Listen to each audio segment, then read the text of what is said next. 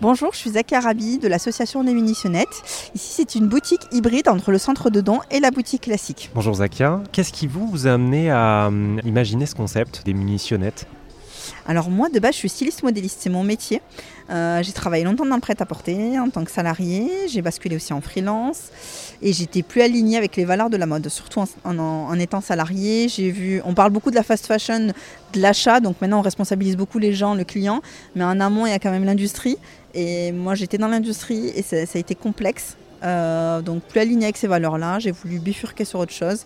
Et c'est vrai que quand j'ai eu un congé maternité, je me suis rendu compte que en fait, quand vous êtes journaliste, vous parlez de votre métier. Ben, moi, c'est pareil. Je parle de mon métier et automatiquement, les gens font le lien. Tu n'aurais pas des vêtements, tu n'aurais pas ci, tu peux même relooker, tu peux même faire ci.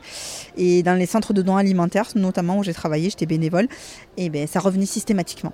Voilà, j'ai des dons, mais j'ai pas des dons de qualité. J'ai des dons qui ont été usés. On se rend compte à plus avec les matières maintenant, elles sont de moins en moins nobles, donc euh, elles survivent moins au lavage, repassage, pressing. donc le don est de plus en plus dégressif. Et c'est là, qu'en faisant des, petits looks finalement, en off, euh, que je me suis dit pourquoi pas. Et c'est une amie qui est dans le social qui m'a dit balance-toi parce que je ne connaissais pas du tout ce monde du social. et puis voilà, l'ouverture des munitionnettes, euh, petit à petit, ça a été une expérimentation avec plusieurs centres sociaux, missions locales, qui avaient déjà euh, identifié le besoin. Sur certains jeunes, premier entretien d'embauche, ne pas savoir comment s'habiller. Alors soit trop s'habiller, soit trop démocratiser le vêtement. Donc du coup, c'était temporiser un petit peu, les femmes très éloignées de l'emploi, euh, un peu se redonner confiance. Et aussi savoir, voilà, on est en France, c'est hyper codifié encore le monde du travail. Et sur certains secteurs, c'est pouvoir aider. Voilà. Moi, ce que je dis, le vêtement, c'est pas le plus important, c'est passer cette barrière des 30 secondes euh, qui sont parfois fatales, 30 secondes non verbales. Et ensuite, parler de ses compétences et pouvoir gagner en compétences euh, lors de l'entretien. Qu'est-ce que vous conseilleriez à des auditrices qui nous écoutent, qui ont peu de moyens par exemple, mais qui ont un entretien d'embauche à passer ou un rendez-vous professionnel important euh, Si elles poussent la porte d'une fripe, qu'est-ce qu'elles peuvent chercher en particulier qui pourrait euh, ben, les, leur donner confiance pour cet entretien-là? Alors moi, il y a une pièce que j'aime beaucoup dans le vestiaire, c'est alors à la fois masculin et féminin, c'est le blazer. Alors je trouve que le blazer rapporte tout, qu'ils sont en lin, en matière euh, biologique, en matière coton, tout ce que vous voulez. Ça apporte une petites épaulettes qui rehaussent un petit peu la posture. On se rend compte avec nos publics conscients, on a toujours tendance à se courber. Et la plupart, avec nos téléphones, enfin notre mode de fonctionnement, on se courbe beaucoup.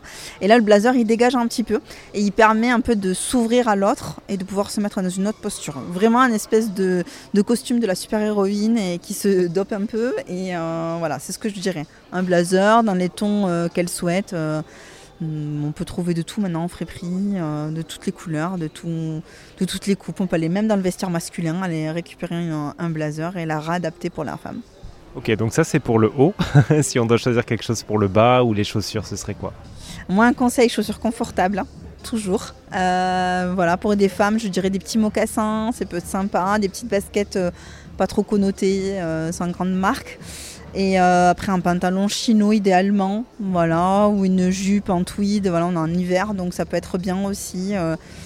miser sur les basiques, c'est le conseil que je peux donner, ne pas prendre trop de risques. Si on écoute ce sujet, comment on fait pour s'inscrire à un atelier justement Comment on peut en avoir connaissance? Il y a différentes façons. Soit vous êtes envoyé par une structure, tout ce qui est mission locale pour l'emploi, des choses comme ça, ou sinon vous nous contactez directement sur notre site internet.